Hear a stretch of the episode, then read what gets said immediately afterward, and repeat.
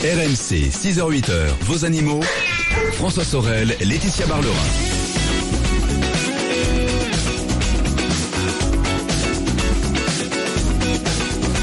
Nous sommes de retour sur RMC. Un excellent dimanche et bon réveil à vous toutes et à vous tous. Le week-end des experts. Chaque samedi et dimanche, vous le savez, avec les meilleurs experts de France qui m'accompagnent. Tout à l'heure, à partir de 8h, on changera d'univers avec l'automobile et Jean-Luc Moreau qui me rejoindra. Deux heures dédiées à l'automobile avec vos questions auto 32-16.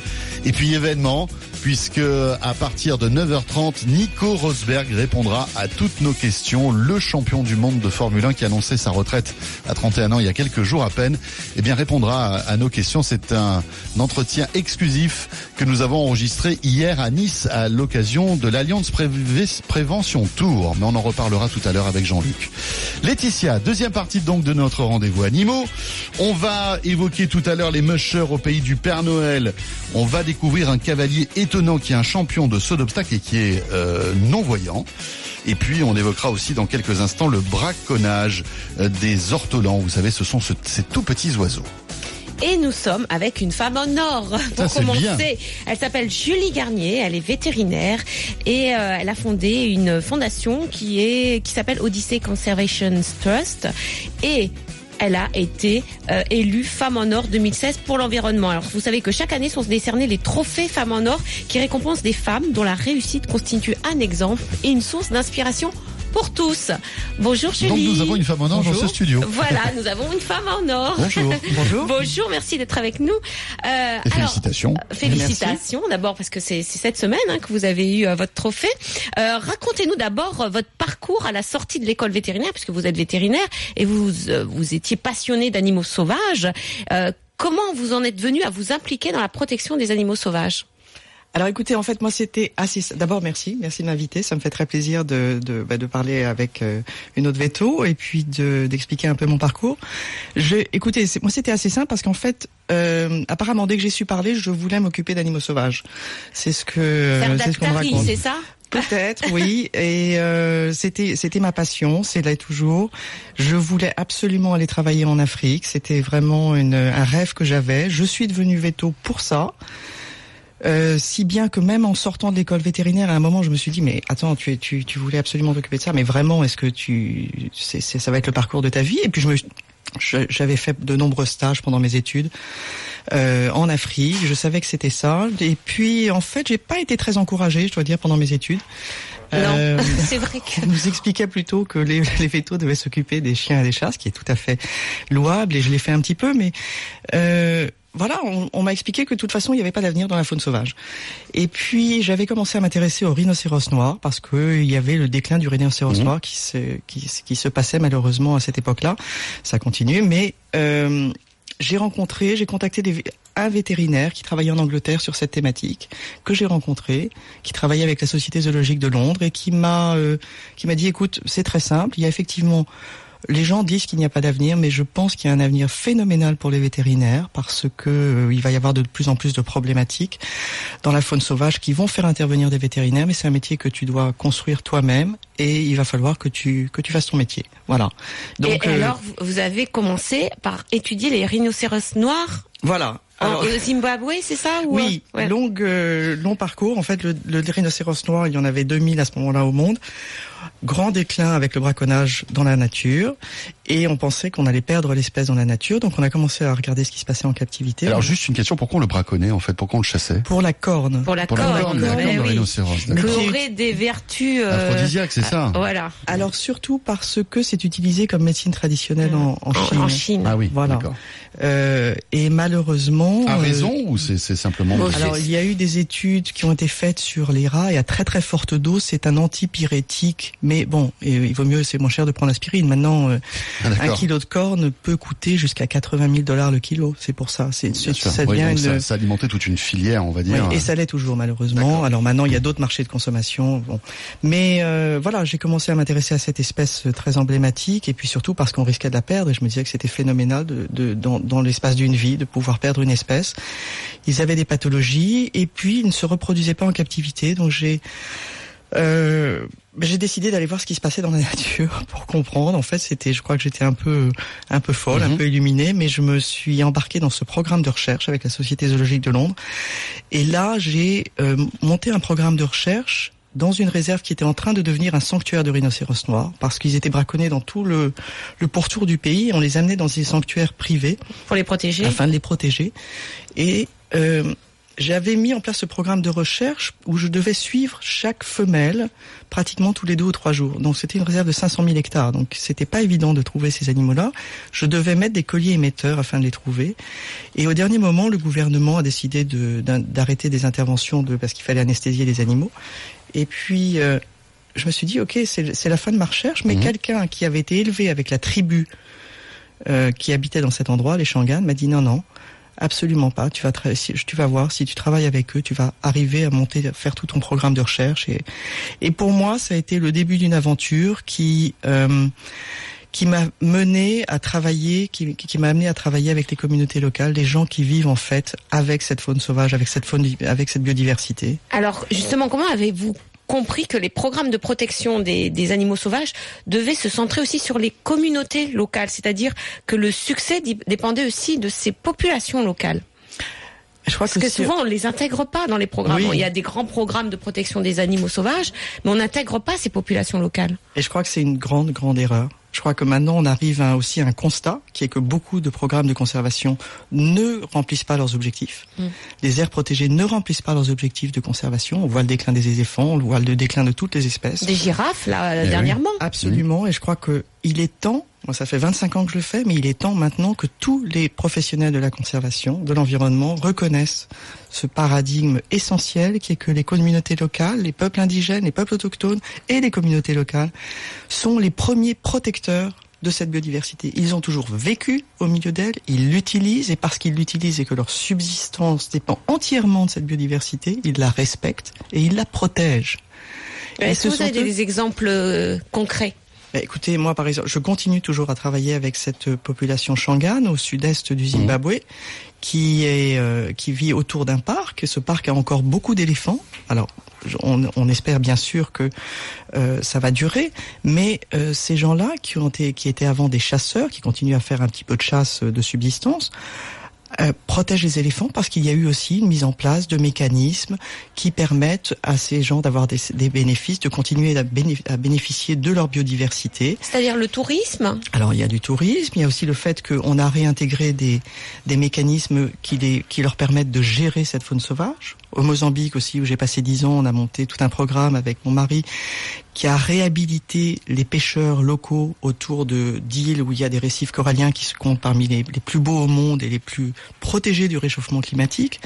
On a remis en place des mécanismes qui permettaient aux communautés locales de gérer et de et, et, et de prendre les décisions concernant leurs ressources naturelles. Et ça, c'est le la clé. Il faut les Oui, réhabiliter. c'est pas parce que beaucoup de programmes, c'est on arrive et on impose aux populations locales euh, une protection sans leur demander leur avis quelque part. Oui, Et ils ont l'impression que voilà, on leur euh, oui.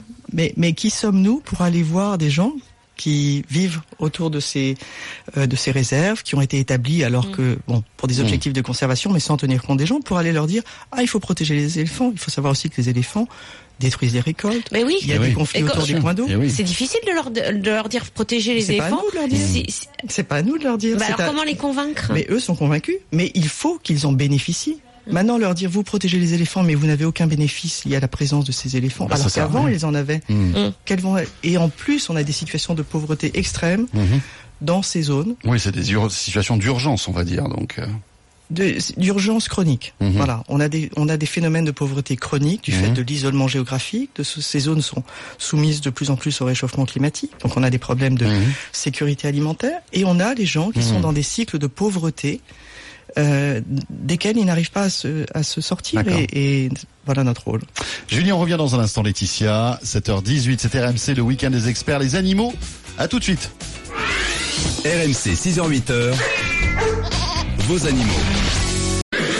RMC, vos animaux. François Sorel, Laetitia Barlerin. C'est le week-end des experts, les animaux. Comme tous les dimanches, Laetitia Barlerin m'accompagne de 6h à 8h. Tout à l'heure, on s'intéressera au braconnage euh, d'oiseaux euh, qu'on connaît, hein, les ortolans. Euh, et puis bien sûr, vous pouvez nous appeler, réagir 3216 ou bien animaux@rmc.fr. Mais dans l'immédiat, Laetitia, nous accueillons Julie Garnier ce matin. Qui est vétérinaire, qui vient d'être élue femme en or 2016 pour l'environnement. Alors Julie, on parlait du fait que c'était très important pour la protection des animaux sauvages d'intégrer aussi euh, dans, dans, cette, dans ces programmes les populations locales, les communautés. Mais euh, euh, prenez l'exemple des éléphants. On sait très bien qu'il faut protéger les éléphants, mais quand les éléphants euh, dévastent les récoltes euh, d'une d'une Oui, population, C'est terrible aussi pour ces c'est populations. ter- terrible pour des populations qui sont bien souvent pauvres. Euh, quel est votre rôle euh, pour, avec votre fondation? Est-ce que vous venez sur place, leur expliquer? Comment ça se passe? Alors, nous, on était bon. Avant, j'ha- j'habitais complètement sur le terrain. On a vécu euh, très longtemps au Mozambique où il y avait cette problématique. Le Mozambique était, par exemple, pour vous donner un exemple précis, c'était le deuxième pays le plus pauvre au monde. Quand on est arrivé, il y avait des les gens. On est arrivé un soir, je dis on parce qu'on était avec moi, j'étais avec mon mari et on arrive un soir avec toute une équipe. Il y avait des biologistes, des zoologistes, des botanistes, etc. Dans un village qui avait été coupé du reste du monde parce qu'il y avait eu la guerre pendant 30 ans et il y avait personne dans le village ce soir-là. Et on entendait des bruits qui étaient en fait des gens, des, bruits, des, des cris lointains. Toute la population, toute la communauté était dans les champs le soir, tapait sur des casseroles, les quelques casseroles qu'ils avaient pour faire peur aux éléphants. Vous, je ne sais pas si vous avez été en face d'un éléphant, mais quand vous avez un groupe d'éléphants, en général, ce sont des jeunes mâles qui vont attaquer les récoltes. C'est c'est courageux, c'est courageux de les oui, oui. protéger. Mais pour ces gens, c'est et, et dans et le schéma est similaire dans toutes les régions où il y a des éléphants. On a un, un constat qui est que ces zones où il y a encore des éléphants, les éléphants sortent des réserves et vont détruire les récoltes. Il y a une, ce qu'on appelle la zone d'interface, qui est cette zone autour des, autour des, des, des aires de conservation. Les gens vivent dans cette pauvreté extrême, ont des problèmes de sécurité alimentaire qui va être de plus en plus croissante à cause du réchauffement climatique. Et donc on a des conflits autour de l'accès aux points d'eau, on a des conflits autour de l'accès aux récoltes. Les éléphants viennent détruire les récoltes parce que ils aiment ça ou parce qu'ils vont aller au point d'eau. J'ai eu des exemples au, au- au Mozambique, les femmes qui allaient chercher des mangues. Les mangues sont très importantes pour la sécurité alimentaire à une certaine époque de l'année parce qu'elles Mhm. fournissent plein de vitamines aux enfants. Et les femmes se faisaient tuer parce qu'elles allaient collecter les mangues Alors, en bah, même temps que les... quand, quand vous arrivez en tant que euh, protecteur de la nature, euh, Oui. il y, a- il y a quand même la réalité. Comment euh, faire changer les choses? Alors, on change pas les choses tout de suite.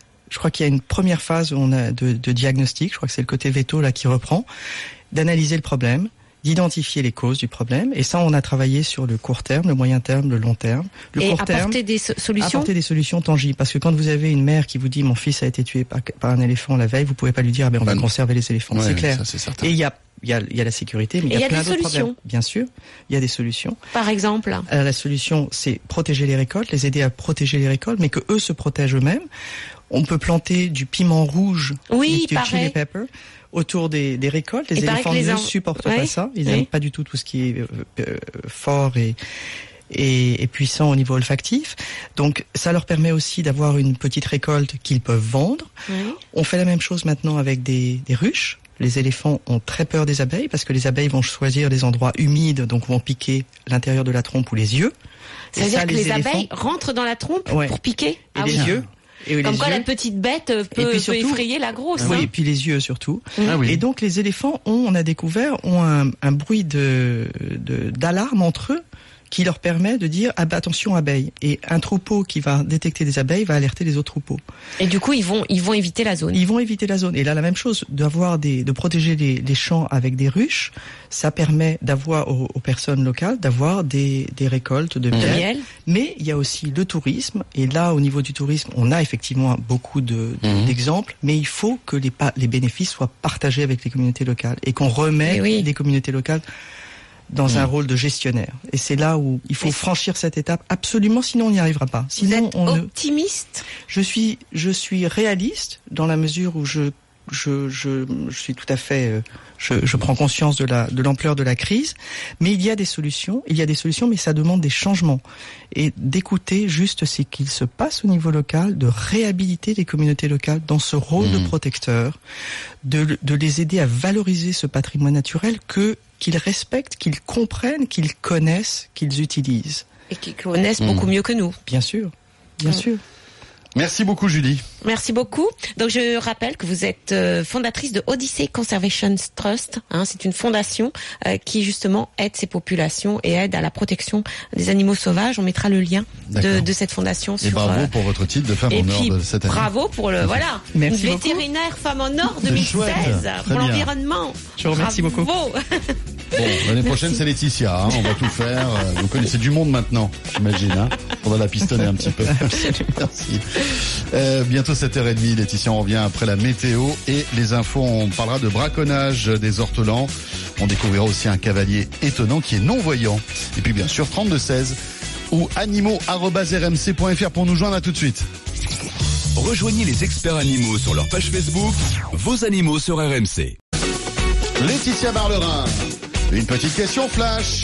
En moins de deux minutes, vous vous engagez maintenant à répondre à la question d'Inès.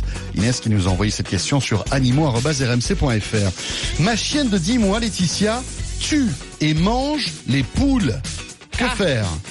Bah, ça peut arriver, oui, parce qu'il y a un instinct de prédateur quand même chez le chien qui est plus ou moins ancré selon la race du chien. Il y a des chiens qui sont vraiment euh, plus euh, chasseurs que d'autres. Et puis, alors, il y a le fait d'arriver dans un poulailler, euh, l'excitation des, Voilà, des, poules, qui tournent dans tous les sens, voilà, etc. et du coup, on les tue et ça peut, voilà, il y a une certaine excitation, surtout que le chien est jeune. Alors, qu'est-ce qu'il faut faire? D'abord, il faut rediriger ce comportement de prédateur sur autre chose. Ça veut pas dire lui donner un lapin, bien sûr. C'est le, le faire jouer, par exemple, avec un bâton, une corde, une balle, tout ça pour qu'il aille les capturer, puisqu'il veut capturer quelque chose. Donc déjà, Donc ça va assouvir son, son Déjà, envie voilà, de capturer. ça, ça, c'est très bien. Vous pouvez donner des choses aussi à mastiquer parce qu'il y a aussi cette envie de, de mastiquer Mhm. euh, la proie. Et puis, il faut l'éduquer près du poulailler. C'est-à-dire, vous allez avec votre chien près du poulailler avec une muselière, bien sûr, qui touche pas aux poules. Oui. Et dès qu'il veut poursuivre les poules, lui dire non. Et vraiment, et le récompenser parce qu'il n'y va pas. Et il y allait régulièrement et aller faire, euh, bah, vous savez que tous les jours, faut aller dans le poulailler pour nettoyer, etc. Y aller avec le chien ou en laisse ou avec la muselière et lui signifier bien qu'il reste à la porte du poulailler et qu'il ne bouge pas, qu'il ne faut pas toucher aux poules, qu'elles font partie euh, de la famille. Euh, bien entendu, ne, le- ne jamais le laisser seul dans le jardin pour qu'il aille dans le poulailler pour manger les poules, bien entendu, ou chez le, ou chez le voisin manger les poules. Donc bien le surveiller aussi. Mais c'est vrai que petit à petit, voilà, associer Mhm. On les peut poules. changer son comportement. Oui, bien entendu. Voilà. Après, euh, faut être hyper prudent. Hein. Ça dépend vraiment des races de chiens, mais dis-moi, c'est bon, on peut l'éduquer. 3216 hein, pour toutes vos questions animaux sur RMC, on vous attend. RMC, c'est au 32-16. 45 centimes la minute. Et au 732-16. 65 centimes par envoi, plus prix du SMS. RMC jusqu'à 8h. Vos animaux. François Sorel, Laetitia Barlerin.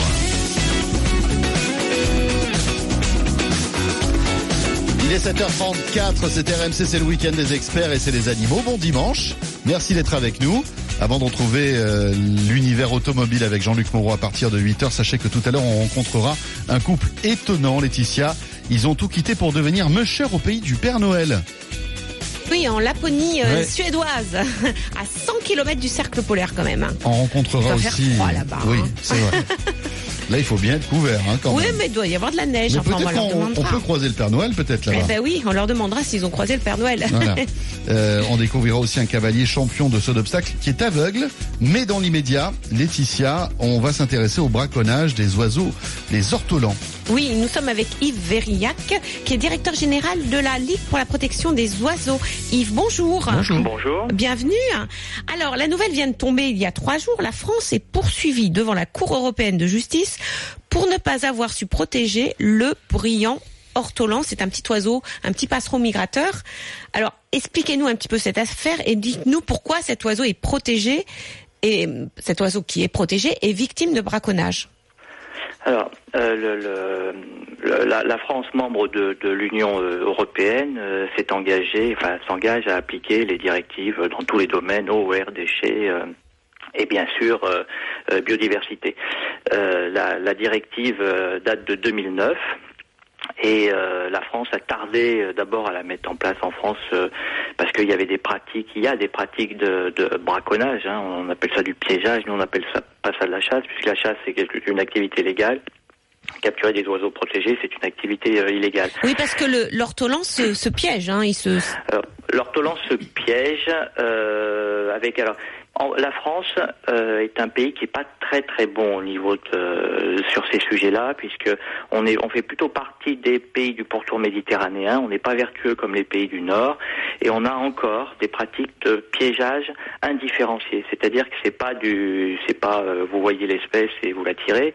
C'est je mets des pièges et je verrai ce qui tombe dedans et je garde ce qui m'intéresse Ouais, d'accord. avec des problèmes de stress, des problèmes de blessures, puisque nous, quand on va euh, sur le terrain, donc là en l'occurrence le, le bruyant ortolan est piégé dans les Landes. Oui. Euh, c'est une vieille tradition française euh, qui concerne euh, quelques centaines de, de pratiquants. Alors quand on dit ça, ça fait très euh, tradition, etc. Non, il faut savoir qu'il y a un trafic. Euh, J'ose dire que c'est comme la drogue, puisque derrière un ortolan peut se vendre 100 à 150 euros sous le sous le manteau. Un ortolan? Un oiseau? Oui, un oiseau, oui. Euh, Parce donc, que on- parce que c'est euh, c'est c'est un plat, hein, c'est ça.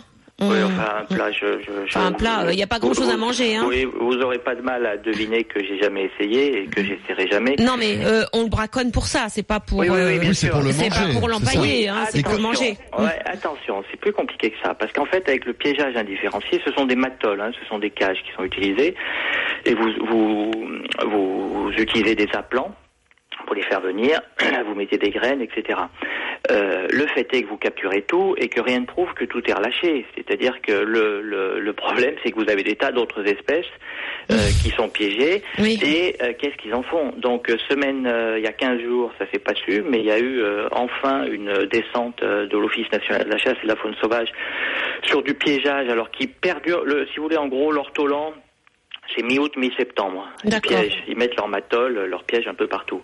Mais ce qu'on ne sait pas, c'est qu'après, ils continuent pour attraper des pinsons nos petits pinsons à nous Mhm. et que euh, les pinsons, euh, ils les attrapent. On estime qu'il y en a euh, 150 à 200 000 qui sont piégés chaque année.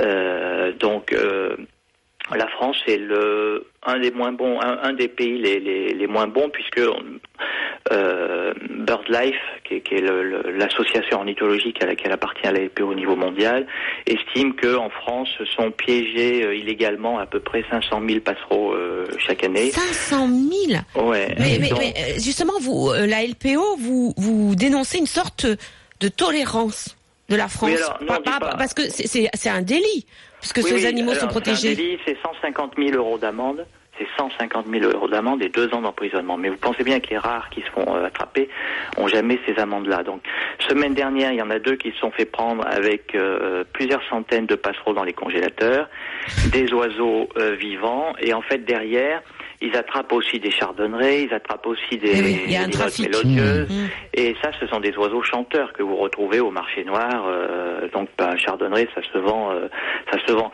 Euh, quand chaque année, avec Alain Bourin-Dubourg, on va dans les Landes pour mettre un coup de projecteur et dire aux gens arrêtez, regardez ce qui est en train de se passer. On trouve des pièges avec dedans des chardonnerets, avec dedans d'autres oiseaux. Et même l'année dernière, on a trouvé un, un gros tas de plumes de chardonneret parce que visiblement le, le, le type qui piégeait, c'était pas euh, le chardonneret qu'il voulait, c'était des c'était des pinsons. Et, et comme le chardonneret fait tomber la matole, pour être sûr qu'il recommence pas, il lui tord le cou et il en fait un tas à côté. Donc c'est juste une situation qui est. Alors quand vous parlez de tolérance, euh, en fait l'État a fermé les yeux et même donné des consignes pour ne pas verbaliser. Non. Et Si. pourquoi ça? Alors parce que pour pas fâcher, euh, pour pas fâcher les braconniers et pour pas fâcher quelques grands élus qui les courent et dont on a les noms puisque ça remonte euh, jusqu'au niveau de l'Élysée depuis des années. On connaît la tradition euh, sur le sujet. Euh, récemment, il y avait un sénateur qui était à la barre euh, au tribunal de Mont-de-Marsan, puisque nous avons, euh, comme chaque année, porté plainte. Nous, nous faisons du repérage chaque année, Mhm. puisque puisque l'État fait pas faire son travail et Mhm. que le préfet donne des consignes pour pas aller embêter ces braves gens. On est obligé de faire le travail à la place et, et C'est est sûr incroyable. Ça nous amuse pas. Donc, on repère les pièges, on va déposer plainte. On se constitue partie civile. Du et coup, on, voilà, on est obligé d'intervenir, hein. Alors obligé non, parce que quand on va à la gendarmerie, ils classent. Donc euh, Ah oui, ça fait des années. Et même ils font mieux, c'est qu'ils nous contrôlent nous. C'est-à-dire que nous, on s'est fait fouiller, on s'est fait arrêter. Euh, Les gendarmes, ont leur... moi j'ai le souvenir, euh, il y a deux ans, on était sur le bord de la route.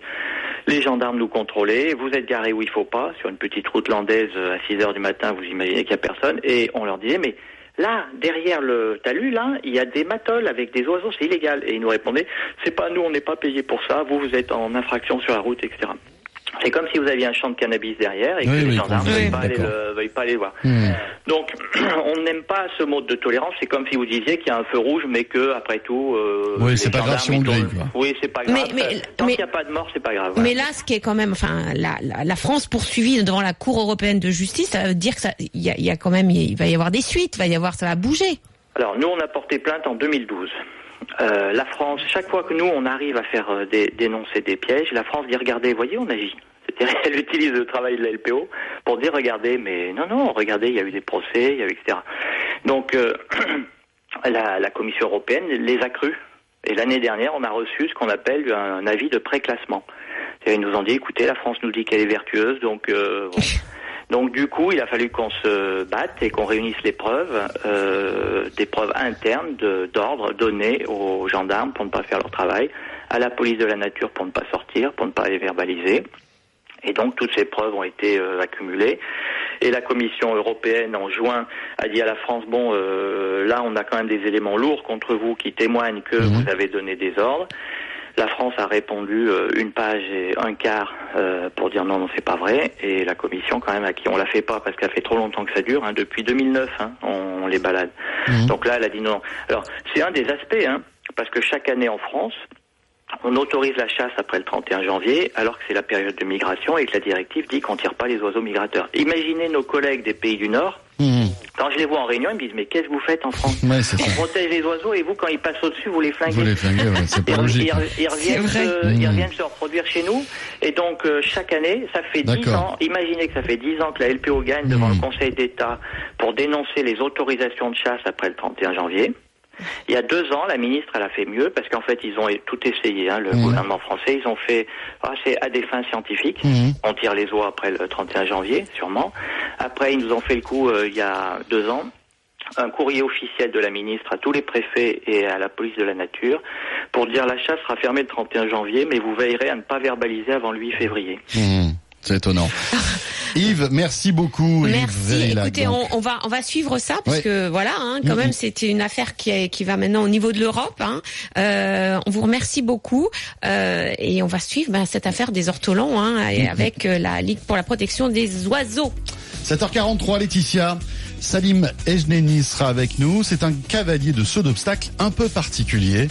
On va le découvrir dans un instant. À tout de suite. RMC 6h-8h, vos animaux. RMC, vos animaux. François Sorel, Laetitia Barlerin. Il est 8h moins le quart, c'est RMC, le week-end des experts les animaux. Et avant de retrouver tout à l'heure Jean-Luc Moreau à partir de 8h pour l'automobile, Laetitia, on poursuit ce rendez-vous animaux. Tout à l'heure, euh, on découvrira un couple étonnant qui a tout quitté pour devenir musher au pays du Père Noël. Voilà. Et oui, Euh, autant vous dire qu'il fait froid où ils sont. On va les retrouver dans un instant. Mais auparavant, on va découvrir un cavalier champion de saut d'obstacle qui est étonnant. Il est avec nous, c'est Salim Ejneni. Bonjour Salim. Bonjour Bonjour Salim. Laetitia, bonjour François. Bonjour Salim. Bonjour, je vous présente François. Je sais que vous êtes très fan de François Sorel. Bonjour, euh, Salim, je suis beaucoup, touché. C'est une, voix que je- c'est une voix que je connais très bien, effectivement. c'est Bah, c'est très gentil. Merci beaucoup. Alors, vous êtes non-voyant et votre grande passion, c'est l'équitation. Alors, vous vous content- contentez pas de, de faire des balades en, à cheval, car avec, à 24 ans, vous faites des compétitions de saut d'obstacle. Alors, dites-nous pourquoi cette passion pour le saut d'o- d'obstacle? Alors pourquoi cette passion Je ne saurais pas vous dire. Ça malheureusement, euh, euh, une analogie facile. Hein. Pourquoi François Sorel aime-t-il l'informatique? Pourquoi est-ce que moi j'aime le saut d'obstacle? Euh, Ouais, on pourrait en euh, parler pendant des heures. Mais c'est voilà. Voilà, euh, je savais que vous me comprendriez. Euh, non, mais c'est c'est- c'est quelque chose qui euh, qui m'a toujours passionné. Finalement, j'ai commencé un peu comme tout le monde euh, dans un dans un centre équestre un peu classique, euh, dans une idée de, de loisir. J'ai commencé, j'avais 12 ans, et puis euh, bah, à force de voir les les grands, euh, les, les cavaliers un peu plus doués que moi euh, évoluer à côté, bah, c'est vrai que ça ça ouvre des euh, euh, voilà, ça ouvre des, des, des espoirs, euh, des, des, petits rêves qui naissent au début sans trop oser se les, se les avouer. Euh, et puis, bah, petit à petit, on, on, tente, on essaye, on évolue, on rencontre les bonnes personnes, et puis on se lance mine de rien, voilà, sur un, un, niveau qui évolue aussi. Donc donc c'est quelque chose aujourd'hui que, que, que je pratique euh, tous les jours, j'ai vu. Tous les jours, Presque. Tous les jours, peut-être pas toutes les semaines, on va dire. Mais, euh, tous les jours, j'aimerais bien. Mais vous, vous, êtes quand même à un certain niveau puisque vous avez gagné l'année dernière la, le concours para-équestre de la Baule. Alors expliquez quand même aux auditeurs comment, dans ces compétitions, vous arrivez à sauter des obstacles que vous ne voyez pas. Alors, ah, voilà. Alors, je sais qu'il y a un euh, cheval guide. Hein, euh, mmh. Euh, c'est la première forme de, de, de, guidage, on va dire. Voilà, tout à fait. Il y a plusieurs choses qui existent euh, pour euh, pour faire enchaîner un parcours d'obstacles à un cavalier aveugle. On s'est inspiré un petit peu de, de, ce qui existe dans d'autres sports pour pour mettre ça en place. On a mis bah, un peu comme comme en athlétisme, hein, où vous avez un guide qui, court devant. là, on a mis un, cavalier guide, donc qui, va enchaîner le parcours devant le, le couple qui donc devant le, le cavalier non voyant, pardon. Euh, et qui va guider à la voix, donc la personne derrière. C'est-à-dire qu'on est deux à enchaîner le même parcours. On se suit à peu près euh, deux ou trois foulées de, de distance. Mais il euh, faut, faut, que le cheval devant ne fasse pas tomber les barres. C'est exactement ça. C'est-à-dire que c'est là pour le coup, ça devient véritablement un sport d'équipe. si la faute vient du cheval guide, eh ben, la faute compte pour tout le monde en fait. Uh-huh. C'est là qu'on dépasse un petit peu le, le simple guidage. Ça, ça, devient un véritable travail d'équipe. Et, et là, comme ça, vous avez plusieurs cavaliers euh, non-voyants donc, qui, qui, travaillent euh, de cette façon-là, et je les salue d'ailleurs s'ils nous écoutent. Euh, ça, c'est la première façon de faire. et, l'autre façon est beaucoup plus...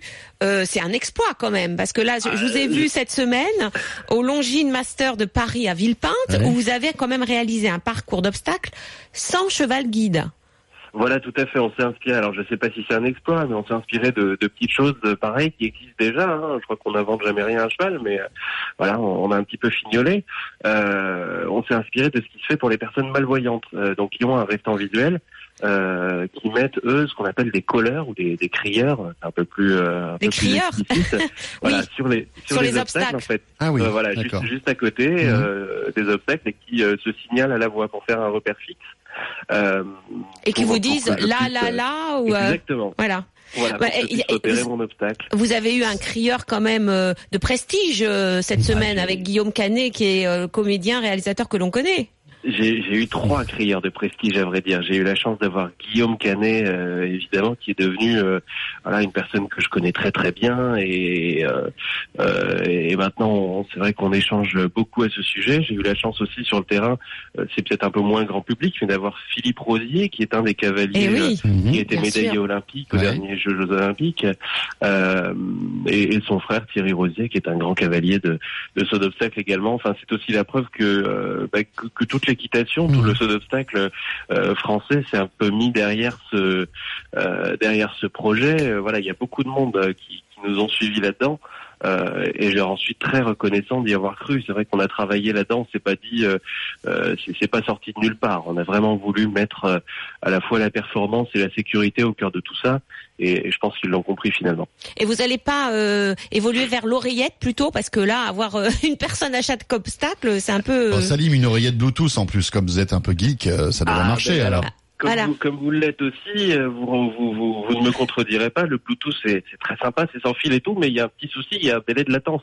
Ah oui, il y a un petit délai de latence. Ouais. Ah oui, puis là on est en quart de seconde près, hein, en saut ah, d'obstacle. On, alors on a déjà essayé des, des petits systèmes. Euh, on a mhm. même été jusqu'à essayer ce qu'utilisent les, euh, les techniciens qui vont nettoyer les silos euh, chimiques et nucléaires et tout ça. Et même eux ont des délais de latence sur leur truc. Donc, donc malheureusement, on n'a encore rien trouvé de satisfaisant. Et en plus, si vous mettez un, une oreillette à quelqu'un qui sert de ses oreilles pour se repérer dans l'espace, eh ben vous Ouais. lui bouchez, euh, vous lui bouchez toute une moitié de l'espace. Donc Ouais, c'est pas bon Voilà. finalement. Il, faudra il va falloir trouver autre chose. On va réfléchir, Bah, Salim. faut, faut qu'on trouve, faut qu'on trouve. Mais si vous trouvez, euh, François, vous Allez, ça coordonnées. va. Et puis on en reparle dans deux coins de mail, ça me va très bien. Bah, c'est très sympa. Merci Salim. Merci en tout cas. Merci Et encore beaucoup. bravo. Merci et encore bravo. Je vais mettre le lien justement sur votre exploit cette semaine et euh, il y a même l'interview de Guillaume Canet quand même qui, qui, qui est votre parrain et qui, qui est, est vraiment euh, euh, subjugué par ce que vous faites et c'est vrai, c'est très émouvant euh, ce parcours euh, quand on sait que vous ne voyez pas et vous arrivez à sauter tous ces obstacles à un mètre de haut quand C'est là qu'on se rend compte que les, les, les malvoyants arrivent à développer des sens pour faire des choses qui nous paraissent, euh, nous, complètement incroyables. Exactement. Euh, Laetitia, pour terminer, on va euh, accueillir euh, Rémi Dulost qui, avec sa compagne, ont décidé de tout quitter pour aller au pays du Père Noël. Et oui, ils sont en Laponie suédoise et nous sommes en direct avec la Laponie suédoise à 100 km du cercle polaire quand même. On est en direct Au à moins fin- 50 degrés. Au fin Ah, fond sais- de la Laponie. Oh, je- Je sais pas combien il fait. On va poser la question à Rémi. Rémi, bonjour. Bonjour. Bonjour. Il fait Alors- combien là chez vous actuellement? Quel est le climat? Euh, ce matin, il fait froid, il fait moins, moins 26. Ah, ça Ah va, oui, j'étais un peu loin. C'est vrai, ça, ça, Moins ça 26, fait, ça va, c'est acceptable. ça fait geler les orteils là. C'est bon, ça. on est bon là. Alors, vous avez euh, décidé de changer de complètement de vie avec euh, votre compagne Stéphanie Lepage, le Sage, Oui. pardon, euh, et vous avez euh, posé vos bagages en 2011 au pays du Père Noël, hein, c'est la Laponie suédoise, pour vous occuper Voilà. de chiens de traîneau pour être musher. Mais quel a été le déclic? Euh, le déclic, il s'est fait au Canada. Oui, Nous, à la base, avec, euh, avec Stéphanie, on était euh, saisonniers euh, dans les Alpes. oui, On a, on a travaillé six ans comme ça. On avait fait une initiation de chien de traîneau, une heure en conduite d'attelage. Et après, on avait décidé de partir en 2009 au Canada pendant un an. Et là, on voulait changer un petit peu, pas refaire la même chose qu'en France. Et, et on a trouvé du, du volontariat, donc chez les éleveurs de chiens, quoi, chez les compagnies de, de chiens de traîneau. oui. Et on a fait ça bah, tout l'hiver, et puis on va dire quand c'était en, en janvier 2010, quand on a... Attendez, j'ai mon oiseau qui fait un peu de bruit. Je vais changer de pièce. Euh, en janvier euh, 2010, on était à Churchill, donc dans le nord du Canada. Et là, ça a été un peu la, on va dire la révélation. De, Ah ouais, Churchill, froid, euh, oui, euh, voilà, c'est c'est un peu isolé hein, quand même. Il y a des ours polaires là-bas. Voilà, Churchill, c'est très isolé. Et euh, mais c'était vraiment le déclic qu'on voulait euh, vivre avec les chiens, vivre dans le Grand Nord, avec le froid, les hivers un peu rudes, des choses comme ça. Et ça s'est vraiment fait de là. Et, quand on était au Canada, on faisait déjà les. On avait commencé à faire les démarches. Nous, à la base, on voulait vivre au Canada. On avait commencé à faire les démarches, puis la Suède se présentait à nous un peu par hasard. quoi. Et alors, racontez-nous où vous vivez et avec combien de chiens? Euh, nous, on a euh, donc on vit donc euh, à 100 km du cercle polaire au nord de la Suède. On a un village où il y a c'est Doyom, ça s'appelle. Il y a deux maisons. Deux maisons dans le village? Voilà, deux maisons dans le village. Dont une en fait, c'est un notre voisin, on le connaît, c'est juste une maison de vacances quoi. Donc il est jamais là. Et donc, Vous appelez côté, ça un voi- village? côté voisinage, il n'y a pas de tension quoi particulière, on va dire. Non, ça va, ça va, ça va. D'accord. On s'entend bien. et, euh, et nous, on va dire que la première, euh, la, la- la première petite supérette est à 25 km de voiture. C'est sûr, faut Ah, pas oublier le sel, hein, ouais. Oui, voilà, bah, s'il y en a plus, il y en a plus, quoi. Et vous, a- vous avez combien de chiens? On a 25 euh, chiens de traîneau. Ouais. Et un, et Un- un Saint-Bernard. Ouais, voilà, Stéphanie, il a, elle voulait un, un chien de compagnie, puis on a trouvé un Saint-Bernard, quoi. C'est 26 chiens. Alors, quel est votre quotidien? Euh, bah, tout dépend euh, des saisons. Bon, en priorité, euh, c'est forcément les chiens. C'est-à-dire que le nourrissage des chiens. Alors, après, là, donc, nous, on est en, donc, on va commencer la saison, bah, aujourd'hui, là, on a nos premiers clients qui arrivent aujourd'hui. Donc, en saison d'hiver, euh, tout le, enfin, préparation de la saison d'hiver, tout l'automne, on a l'entraînement des chiens. Et, après, euh, vous, vous accueillez des Français qui viennent faire euh, du, du Voilà, qui ont envie de respirer l'air Voilà. froid. Voilà. euh, On voilà, accueille des, des- des séjours euh, traîneaux, c'est ça? Voilà, exactement. On a les séjours euh, à la semaine sur 7 jours et on fait euh, donc euh, chien de traîneau. On va visiter aussi, il y a des rapides euh, pas loin de chez nous, enfin à 30 km de chez nous. On fait aussi une initiation raquette et on peut aussi aller voir euh, des éleveurs de rennes. Vous avez vu le Père Noël? On a vu le Père Noël, oui. On Ah, a bu, on a- très bien, bon, on a bu un petit vin chaud avec lui. C'est ra- c'est rassurant. Oui, parce Bon. que vous avez des reines quand même autour de vous aussi. Ne- Voilà. On va Ouais, surveiller le qui boit pas trop d'alcool parce qu'il va avoir du boulot bientôt. hein, donc, euh, Non, non, plaît, non, hein, il, était, il, il- il- il- il était sobre. Il était sobre. Merci beaucoup Rémi et on peut vous retrouver sur laponymush.com. Voilà, si vous voulez Voilà, vous faire un dépaysement complet au pays du Père Noël. Ça doit être génial. Ça, Et voilà, avoir être vraiment euh, en immersion euh, en Laponie suédoise et puis euh, bah voilà avoir ces chiens de traîneau et faire du chien de tra- du traîneau à chien. Voilà, bah, je vous conseille vraiment d'aller à Laponie Moche parce que ce sont des Français, c'est facile. Laetitia, on termine avec notre vidéo LOLCAT et ce sont des petits chats qui ont décidé eh bien de complètement bousiller les sapins. Eh ben Et oui, mais c'est petit de cette saison. d'actualité, hein, un petit peu de saison. Tout le ils monde. grimpent sur voilà. les sapins, ils arrachent les guirlandes, ils tombent avec les sapins. C'est euh, C'est leur Disneyland. C'est ça. Hein C'est voilà, c'est leur montagne russe à eux En et revanche, voilà. j'imagine toutes les personnes qui ont mis du temps à faire, à bien décorer les sapins, etc. C'est vrai qu'il faut choisir entre le sapin et le chat. Et le chat, c'est ça. Voilà, mais il faut voilà, c'est À retrouver Lui, sur la page adore. Facebook de vos animaux sur RMC, bien évidemment. Laetitia, on se retrouve dimanche prochain. Oui, je vous embrasse tous. Bon dimanche et bonne semaine. Dans un instant, Jean-Luc Moreau me rejoint euh, pour notre rendez-vous auto avec un événement tout à l'heure, un rendez-vous exclusif. Nico Rosberg sera notre invité. À tout à l'heure. Retrouvez le week-end des experts en podcast sur rmc.fr.